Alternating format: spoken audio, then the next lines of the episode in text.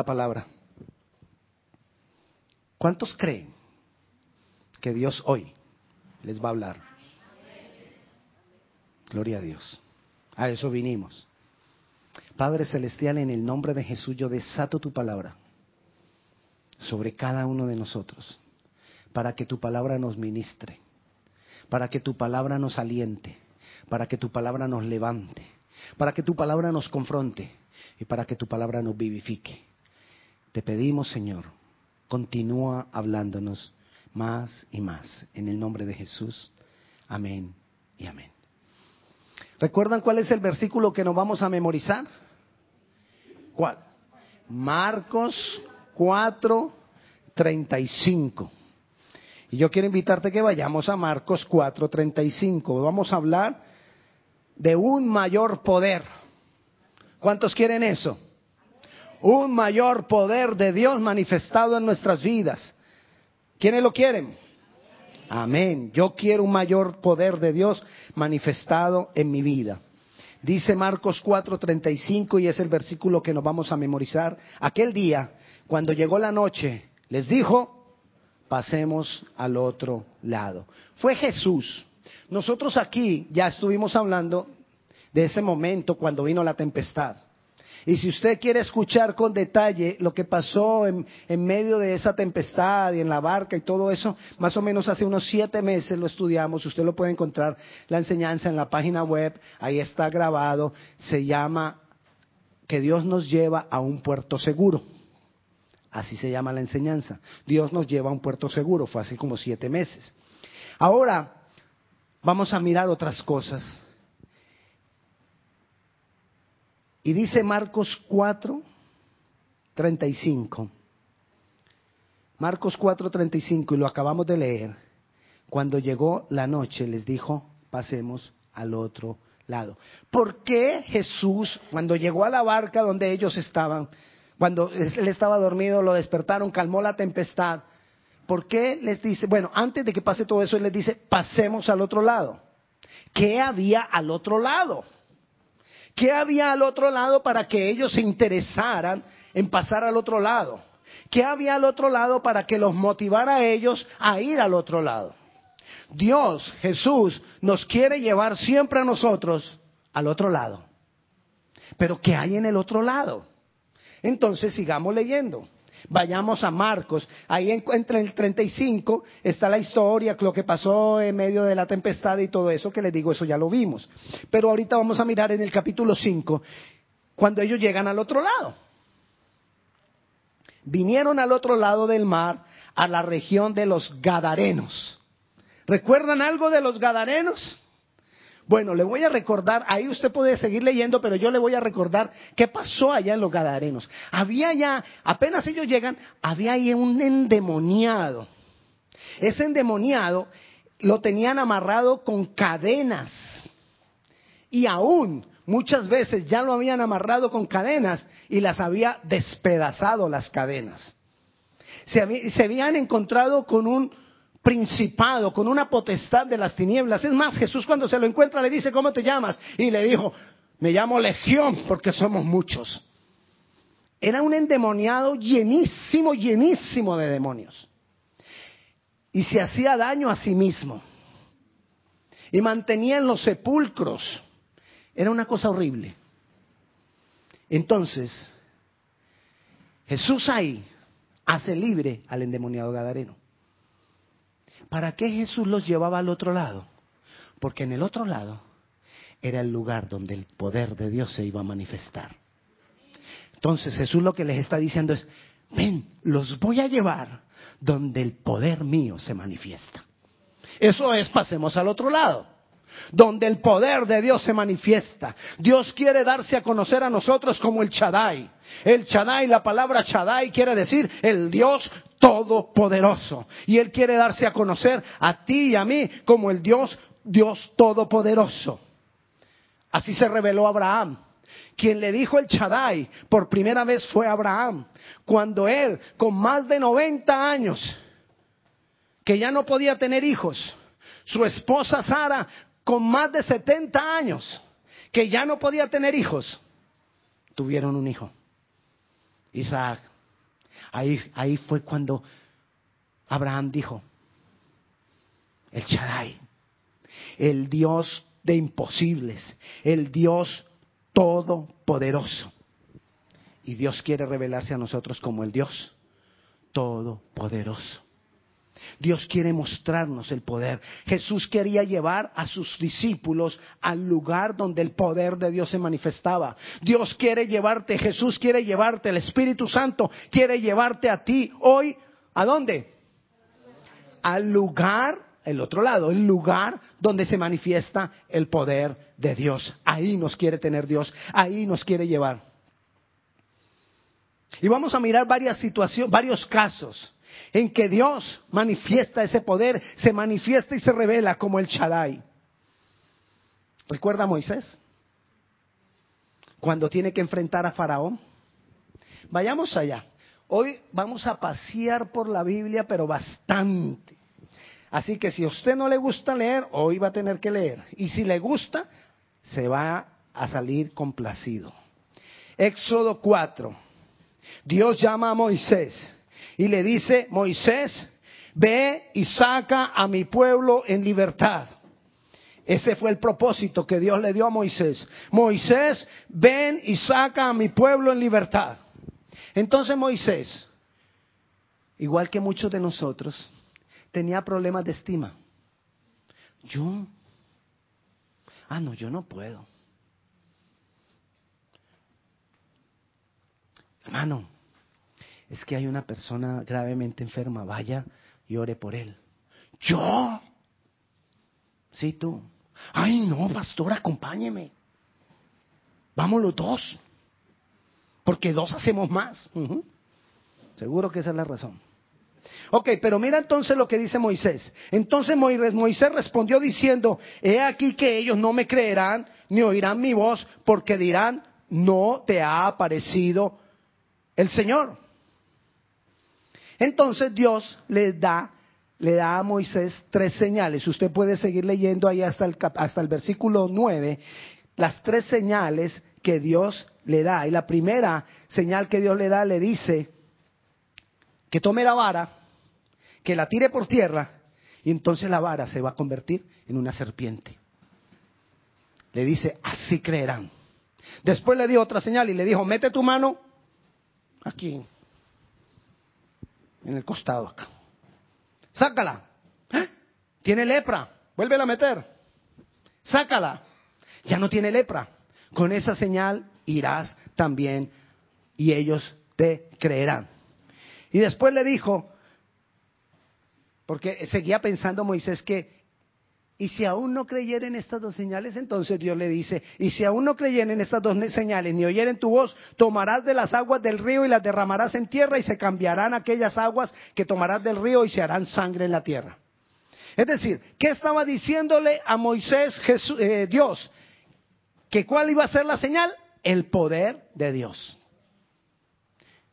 El poder de Dios iba a ser la señal. El poder de Dios es necesario.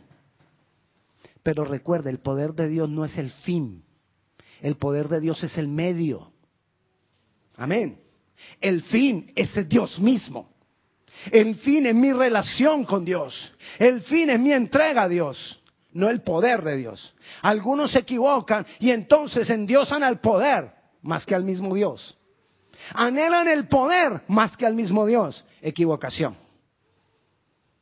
Yo necesito saber que necesito el poder de Dios, pero no es el fin, es un medio para mostrar al Dios en el cual creo. Amén.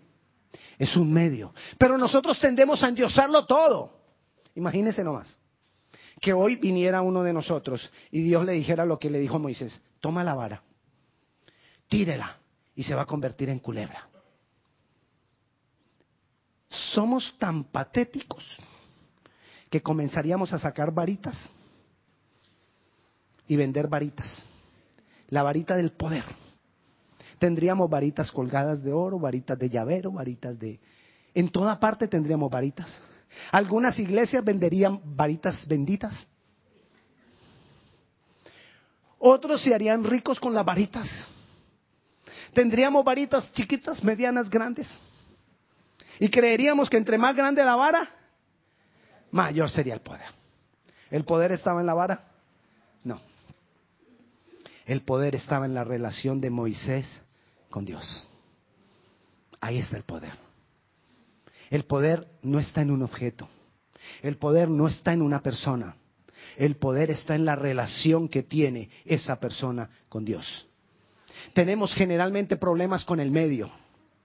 Y el medio que Dios usa, tendemos a endiosarlo. Sea una vara o sea una persona. Y entonces tendemos por ponerlo allá. cuidado, tocan al ungido. Maldición hay para quien toque el ungido de Dios. Y hasta no le arrodillamos al ungido. Pero de eso no te voy a hablar. Entonces, Moisés va ante Faraón. Y ahí ante Faraón le dijo, deja ir al pueblo de Dios para que sea libre. Claro, cuando vea con todo ese poder Moisés ante Faraón, Faraón ahí mismito lo dejó ir libre, ¿verdad? No, ningún amén. Faraón no lo dejó ir. Faraón se endureció. Lo que quiere decir es que así tú tengas el poder de Dios, no creas que las cosas van a ser fáciles. Así Dios te envíe. Ay, es que Dios me envió, entonces todas las puertas se van a abrir. Ya vi que se va a devolver en la primera puerta que se le cierre. Porque así seamos enviados por Dios, muchas puertas se quieren cerrar. Moisés fue a Faraón. Y hubo una gran oposición. Pero Moisés se mantuvo. Moisés no salió a correr. Muchos de nosotros cuando encontramos el primer obstáculo, salimos a correr. eso no es de Dios. No. ¿Por qué no adoramos mejor aquí esclavos? Va a ser más fácil, podría haber dicho Moisés. Pero no, él sabía quién lo estaba mandando. La pregunta es, ¿quiénes de nosotros estamos dispuestos a esperar en Dios para ver más de su poder? Si tú sales corriendo, no vas a ver más de su poder. ¿Usted se imagina que los discípulos de Jesús hubieran llegado al otro lado donde se manifiesta el lugar donde se manifiesta el poder de Dios y apenas vieron el endemoniado? Ay, no, que vámonos al barco. Devolvámonos. No. Ellos estaban con Jesús. Y cuando uno está con Jesús, hay que enfrentar. No te devuelvas. No te devuelvas no te eches atrás. ¿Quiénes de nosotros están dispuestos a esperar en Dios para ver más de su poder? A pesar de la oposición. ¿Sabe qué pasó? Apenas Moisés va y le dice a Faraón, hey Faraón, deja ir al pueblo de Dios porque Dios tarará. Y entonces tira, tira la vara y demuestra el poder. ¿Sabe qué pasó inmediatamente? Éxodo 5, 18. Ellos hacían ladrillos. Eh, como eran esclavos tenían que hacer ladrillos. ¿Sabe qué dijo Faraón? Ah, sí. ok. Ahora les voy a quitar la paja con la que hacen el ladrillo. Y me van a hacer la misma cantidad de ladrillos en el mismo tiempo, pero sin paja. O sea que, ¿cómo se puso el problema? Más colorado. ¿Cómo se puso la herida? Peor. Así que no creas que cuando el poder de Dios se va a manifestar, ay, no, pues ya, Dios me dijo que me iba a respaldar entonces. Id pues ahora y trabajad. No, no se os dará paja y habéis de entrar, y habéis de entregar la misma tarea de ladrillo. La situación se puso aún peor. Cuando el poder de Dios se manifiesta en nosotros, ¿tú qué crees que pasa con el poder del enemigo? También se va a manifestar. En Éxodo capítulo 7, versículo 10 y 12, más adelantito, dice así. Vinieron pues Moisés y Aarón a Faraón e hicieron como Jehová lo había mandado y echó Aarón su vara delante de Faraón y de sus siervos y se hizo una culebra. Entonces llamó también Faraón sabios y hechiceros e hicieron también lo mismo los hechiceros de Egipto con sus encantamientos. ¿Qué hicieron? También tiraron una vara y la vara de ellos también se convirtió en culebra. Oh Dios. ¿Y ahora qué hacemos? Yo creo, si hubiera, si hubiera sido yo, yo creo que uno dice, ah, ¿y ahora? A uno se le cae la quijada en ese momento. Se supone que el que tiene el poder de Dios soy yo. Y ahora ellos también pusieron culebras. Pero confía. Mira lo que sigue. Pues echó cada uno su vara, las cuales se volvieron culebras, mas la vara de Aarón devoró las varas de ellos. Siempre debo saber que así se manifiesta el poder del enemigo. El poder del diablo es mayor. Perdón, el poder de Dios. Casi debía haberme dado más duro. El poder de Dios es mayor. El poder de Dios es mayor. Amén. No importa que tú veas que se está manifestando el poder del enemigo, tú debes creer en tu corazón, en tu mente, el poder de Dios es mayor.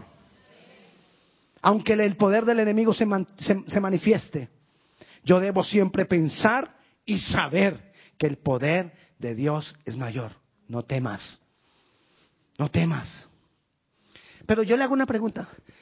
¿Qué pasaría en la mente de Moisés en ese momento? Antes que las culebras de ellos devoraran las otras. ¿Qué pensaría apenas vio que, se convirtieron esas culebras? ¿Qué pensarías tú? ¿Qué pensaría yo? ¿Qué pensaríamos nosotros? ¿Saldríamos a correr? Yo no sé qué pensó Moisés, pero se quedó ahí. Se quedó esperando ver el poder de Dios. Yo no voy a correr. Yo no voy a huir. Yo no me voy a quitar del lugar donde se manifiesta el poder de Dios. Yo le doy un ejemplo.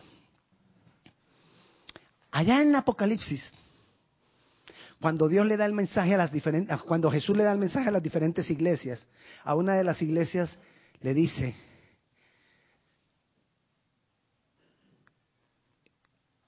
que está agradado con lo que ellos hicieron. Porque aunque estaban en medio del trono de Satanás, nunca negaron el nombre de Dios. La pregunta es esta. ¿Dónde tú crees que se manifiesta más el poder de Dios? ¿O se debe manifestar más el poder de Dios? ¿En la iglesia o afuera? Afuera. En la iglesia nos capacitamos. En la iglesia tenemos comunión con Él. En la iglesia recibimos la fuerza. Pero hay que irlo a manifestar allá, en medio de donde está el trono de Satanás. Allá afuera. Ah, no, aquí es fácil, hermano. Pero allá, donde se oyen voces, donde el poder de las tinieblas se manifiesta, Allá es donde nosotros tenemos que ir a manifestar el poder de Dios. Allá en medio de los gadarenos, allá nos tenemos que ir a meter. Pastor, que es que se oyen voces en una casa, ¿qué hacemos? Vaya, métase. Ay, pastor, saca de... métase. Está endemoniada, métase. Para que se vayan los demonios. Si usted no entra, los demonios no se van. Entre usted. Pero entre sin miedo. Porque ¿Te quieres ir en el nombre de Jesús? No. Vaya con el poder de Dios. Eche fuera a los demonios. Y si tienes miedo, pues por lo menos que por fuera no se vea. Sí. Mira, los demonios no pueden ver tu mente. Ellos ven tus reacciones. Ellos ven tus confesiones. Ellos ven tus actitudes. Pero una mente que tiene la mente de Cristo, ellos no la pueden ver. Así que si tú tienes un poquito de temor, pues no importa, entre, pero que no se note. Y vaya con el poder de Dios. Sin embargo, entonces Moisés no salió corriendo. Moisés no se quejó. Ay, Señor, ¿para qué, ¿para qué nos trajiste acá? Mira que entonces ellos también tienen culebras. cualquiera de nosotros empieza a quejar. Porque qué problemita con la queja. La queja es el principal enemigo del poder de Dios. Porque cuando nos estamos quejando le estamos dando cabida al poder del enemigo. No se quejó. Lo que nos muestra que siguió confiando en Dios y esperó el resultado. Y el poder de Dios siguió creciendo y el poder de los hechiceros disminuyó. Y como el poder de Dios siguió creciendo, el poder de los hechiceros disminuyó. Faraón se entregó. ¿Verdad? No. Se endureció más el corazón de Faraón. Y dijo, pues no los dejo ir. Y no los dejo ir. Y ahora, juete les voy a dar. ¿Saben qué es juete? No? ¿No? Ok, látigo.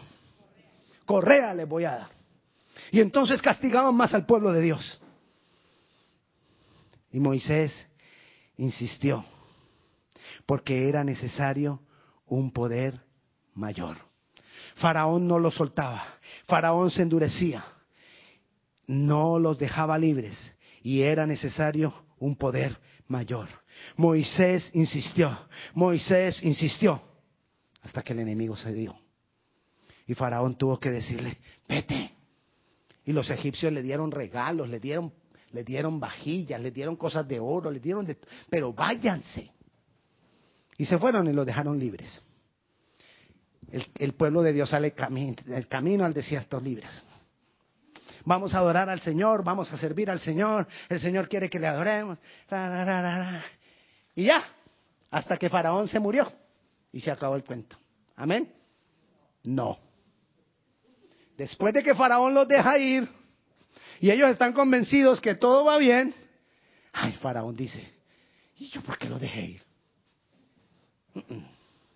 Ya los voy a ir a perseguir, pero no para tenerlos de esclavos. Los voy a perseguir para acabar con ellos. Los voy a matar, los voy a destruir. El cristianismo es para valientes.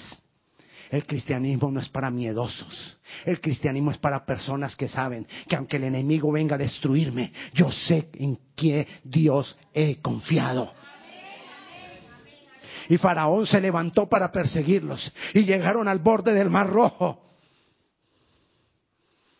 Y ahí se acordó Moisés de algo. ¿De qué? De la varita. De la varita. Si nosotros hubiéramos sido, ay, ¿verdad que yo tengo un amuleto? La varita, no, no es ningún amuleto. Lo que representaba era el poder de Dios. Y entonces Moisés le dice a Dios, ¿qué vamos a hacer? El pueblo de Dios se pone a, a pelear con Dios, a quejarse.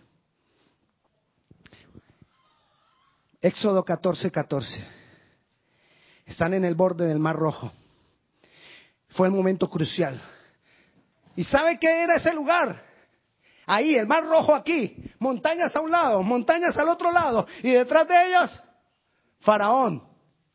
Y ese lugar era el lugar donde Dios quería llevarlos, porque era el lugar donde se manifestaba el poder de Dios. Faraón no iba a morir en, en Egipto. Faraón iba a morir en medio de las aguas del Mar Rojo, porque ahí es donde se manifiesta el poder de Dios. Entonces hasta allá tenía que llevarlo. Y entonces empiezan a orar y a pedirle, ¿qué vamos a hacer? Y, Moisés hace una declaración, Jehová peleará por vosotros y vosotros estaréis. Y yo hago esa declaración hoy sobre ti. Jehová peleará por vosotros y vosotros estaréis tranquilos. Pon en tu mente esa situación que tú quieres que sea cambiada y levanta tu mano. Padre Celestial, en el nombre de Jesús. Así como Moisés abrió el mar rojo, hoy nosotros nos levantamos a hacer una declaración, Padre Celestial, sobre esta situación que necesitamos sea cambiada. Jehová peleará por vosotros y vosotros estaréis tranquilos en el nombre de Jesús. Amén y amén. Ok, sigamos. Entonces, dice el 15. Entonces Jehová dijo a Moisés, ¿por qué clamas a mí? ¿Qué le dijo? ¿Que orara más? No, le dijo, ya, ya, no, ya no ore más. Levántate y actúa. Levántate y actúa. Divide las aguas. Dile a los hijos de Israel que se metan hacia allá, hacia las aguas. Toca las aguas con la vara y las aguas se, divida, se dividirán. 16. Y tú alza tu vara y extiende tu mano sobre el mar y divídelo y entren los hijos de Israel por medio de él en más cerco. No hay por qué ores ahora. Decláralo. Primero, ¿quieres ver un mayor poder de Dios? Decláralo. ¿Quieres ver un mayor poder de Dios? Decláralo. ¿Quieres ver un mayor poder de Dios? pero con más ganas. Ok, listo. Ahora vamos al río Jordán. Usted recuerda, le tocó ya a, José, a Josué. Ellos llegaron al borde de la tierra prometida. ¿Dónde ponemos el río? Aquí está el río. Ellos llegaron al borde de la tierra prometida. Había que pasar el río y llegaban al lugar de la tierra prometida, donde ellos mismos iban a producir. Aquí en el desierto ellos no producían, porque en el, desierto no se produce. En el desierto ellos recibían, papá me da, papá me compra, papá me provee, papá esto, papá esto. ¿Tenían hambre que comían? Maná. ¿Se aburrieron del maná que pidieron? Carne. Vinieron codornices. ¿Les daba frío? Había una columna de fuego. ¿Les daba sol? Había una nube. Todo estaba ahí. Dios no te quiere en el desierto. Dios te quiere al otro lado, donde se enfrentan los gigantes, donde hay que enfrentar a Jericó, donde hay que derribar murallas, porque allá al otro lado es el lugar del poder de Dios. Pero ellos llegan acá, al borde del Jordán, y ahí están, en el borde del Jordán.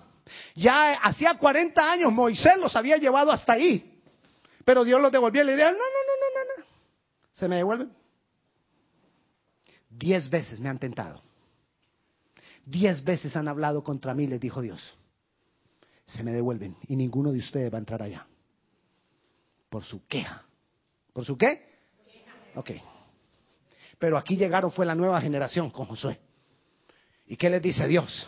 Los voy a, a, llevar al lugar donde se manifiesta mi poder. En Josué capítulo 3, versículo 5 al lugar de la presencia de Dios, al lugar donde nosotros tenemos la fuerza para producir en Dios, donde con el Dios Todopoderoso, el Chadai, vamos a conquistar. Y entonces Dios le dijo a Moisés, y Josué dijo, perdón, le dijo a Josué, y Josué dijo al pueblo, santificaos, porque Jehová hará mañana maravillas entre vosotros. ¿Quieres ver el poder de Dios? ¿Quieres ver más del poder de Dios? Santifícate santifícate. Moisés, ¿quieres ver el poder de Dios? Decláralo. Josué, ¿quieres ver el poder de Dios? Santifícate. Vive en santidad. Sé fiel a Dios. Derriba y vence el mayor gigante que nosotros tenemos, el yo. El ego. El orgullo. La altivez.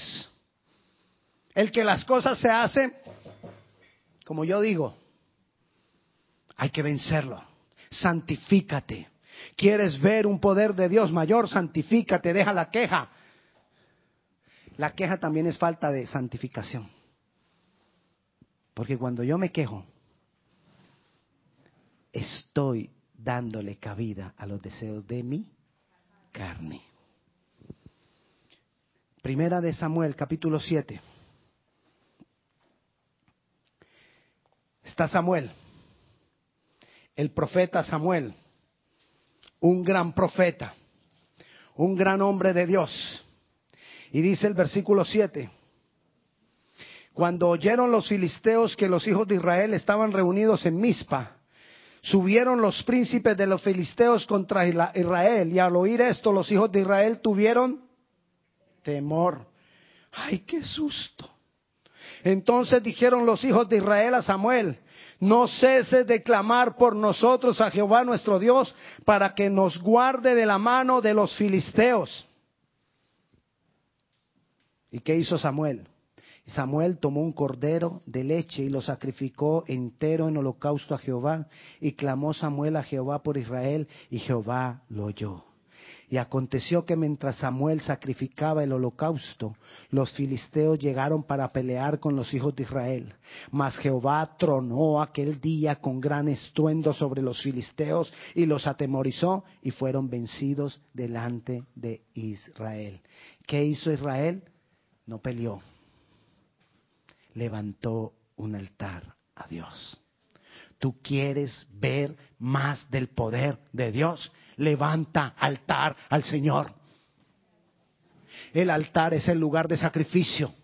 El altar es donde va, yo voy delante de la presencia de Dios y ahí me niego a mí mismo, me niego a lo que yo quiero, me niego a lo que yo pienso, me niego a lo que yo espero, me niego a lo que yo, a lo que yo, a lo que yo, a lo que yo. Un altar es el lugar de humillación, de reconocimiento de que yo no puedo sin Él. Es el lugar de intimidad con Dios. Es el lugar de dependencia de Dios. Tú quieres ver un mayor poder. Levanta un altar a Dios. Algo continuo de intimidad, de relación. Moisés, ¿quieres ver un poder de Dios mayor? Decláralo. Josué, ¿quieres ver un poder mayor de Dios? Santifícate. Samuel, ¿quieres ver un poder mayor de Dios? Levanta un altar. Levanta un altar. Sacrifica un altar delante de Dios. Amén. ¿Quiere más? Más. Vamos a Daniel. Vamos a Daniel. Daniel capítulo 3. Daniel, Daniel, Daniel, Daniel, ya casi. Daniel capítulo 3, versículo 17. ¿Usted recuerda a Sadrach, Mesach y Abednego? Los tres jóvenes. Ok, entonces dice así, 3.17. Y aquí, ok, le voy a explicar la situación. Dijeron ahí Nabucodonosor, el rey Nabucodonosor, hicieron una estatua de oro y dijeron, todas las personas que están aquí, que habitan en Babilonia, tienen que arrodillarse cuando suenen las trompetas. Bueno, unas trompetas sonaban. Entonces, cuando suenen las trompetas, todo el mundo tendrá que mirar hacia donde está el, estatua y se van a arrodillar ante la estatua, el estatua de Nabucodonosor. Y Sadrach, Mesach y Abednego dijeron, nuestro Dios nosotros somos celosos de nuestro Dios y no nos arrodillaremos ante ningún otro. Entonces le dijeron, y al que no cumpla, será echado el horno de fuego. Ok, ahí está el momento de la historia. Ahora sí, el 7, el 17, perdón. Dijeron entonces Sadrach, Mesach y Abednego, he aquí nuestro Dios a quien servimos puede librarnos del horno de fuego ardiendo y de tu mano, oh rey, nos librará. 19. Entonces Nabucodonosor se llenó de ira y se demudó el aspecto de su rostro contra Sadrach, Mesach y Abednego y ordenó que el horno se calentara siete veces más de lo acostumbrado. Y 22, y como la orden del rey era premiante y lo habían calentado mucho, la llama de fuego mató a aquellos que habían alzado a Sadrach, Mesach y Abednego. Ellos eran unos hombres fuertísimos, así grandototototes. Y los agarraron y los tiraron al horno, pero como eran tantas las llamas, al tirarlos al horno, las llamas los quemaron a ellos. Y tiraron al horno a Sadrach, a Mesach y a Abednego. Ahí estamos. ¿Y qué pasó? Voy a leerle el 26 pusieron el horno siete veces más, más caliente. El 25 dice, y él dijo, he aquí yo veo cuatro varones sueltos que se pasean en medio del fuego sin sufrir ningún daño. Y el aspecto del cuarto es semejante al Hijo de los dioses. ¿Quién era ese Hijo de los dioses? ¿Quién era ese Hijo de los dioses? ¿Quién era? Jesús. Jesús, nuestro Jesús el de nosotros, ese que amamos, era el que estaba ahí con ellos. Así que así hayan, así hayan llamas, así haya dolor, así haya lo que sea, tú debes saber que Jesús está con nosotros en medio del fuego y entonces el fuego no nos hará daño. Porque ahí es donde se manifiesta su poder. Mire lo que pasa, rapidito. Entonces, entonces, 26, entonces Nabucodonosor se acercó a la puerta del horno de fuego ardiendo y dijo, Sadrach, Mesach y Abednego, siervos del Dios. Ah, ahora sí son los siervos del Dios Altísimo. Siervos del Dios Altísimo, salid y venid. Entonces Sadrach, Mesach y Abednego salieron en medio de las llamas. Así como las películas que siempre ponen al, al protagonista que explota la bomba y él alcanza a salir así y las llamas casi que lo alcanzan. No, e, ellos estuvieron en medio de las llamas y las llamas no los quemaron, ni sus vestiduras. 27. Y se juntaron los sátrapas, los gobernadores, los capitanes, los consejeros del rey para mirar a estos varones. Como el fuego no había tenido poder sobre alguno de sus cuerpos, ni aun el cabello de sus cabezas se había quemado. Sus ropas estaban intactas y ni siquiera olor de fuego tenían. Entonces Nabucodonosor, escuche, porque todo eso era un medio. Entonces Nabucodonosor dijo, bendito sea el Dios de ellos. ¿Usted se imagina el rey de Babilonia diciendo, bendito el, el Dios de nosotros? Bendito sea el Dios de ellos, de Sadrach, Mesach y Abednego, que envió su ángel y libró sus siervos que confiaron en él y que no cumplieron el edicto del rey y entregaron sus cuerpos antes que servir y adorar a otro Dios que su Dios. Era Nabucodonosor el que estaba hablando. Por tanto, decreto que todo pueblo, nación y lengua que dijere blasfemia contra el Dios de Sadrach, Mesach y Abednego sea descuartizado y su cabeza convertida en el muladar, por cuanto no hay Dios que pueda librar como este Dios. ¿Se imagina todo lo que pasó? Porque ellos se mantuvieron en medio del poder de Dios. ¿Quieres ver mayor del poder, mayor? ¿Quieres ver un mayor poder de Dios? Sé fiel hasta la muerte. Ellos fueron fieles hasta la muerte. No negaron el nombre de su Dios. No lo negaron. Y por eso pasó lo que pasó. ¿Quieres ver mayor poder de Dios, Moisés? Decláralo. ¿Quieres ver mayor, poder de Dios, Josué? santifícate. ¿Quieres ver mayor poder de Dios, Samuel? Levanta un altar. ¿Quieres ver mayor poder de Dios? Sadrach, Mesach y Abednego. Sé fiel hasta la muerte. Después, otro rey. Después de Nabucodonosor vino Darío, el rey Darío, allá en Babilonia también. Y entonces Daniel era un adorador. Y dijeron, cualquiera que adore a otro Dios que no sea Darío, será tirado al foso de los leones. Y dejaron aguantar hambre a los leones para que estuvieran más rabiosos. Y Daniel dijo, ¿qué? ¿Que yo no puedo adorar a mi Dios? ¿Y que me voy a tener que esconder para adorar a mi Dios? No, señor. Antes voy a abrir las ventanas. Y abrió las ventanas de la casa. Y tres veces al día adoraba a nuestro Dios. ¿Qué dijo el rey Darío? Tráiganlo. Vamos a tirarlo a esos flacuchentos leones. No eran flacuchentos, eran hambrientos. A esos hambrientos leones. Y lo agarraron y ¡bum!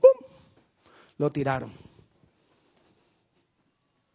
Dios cerró la boca de los hambrientos leones. Después al otro día va Darío, el rey, a asomarse. Daniel,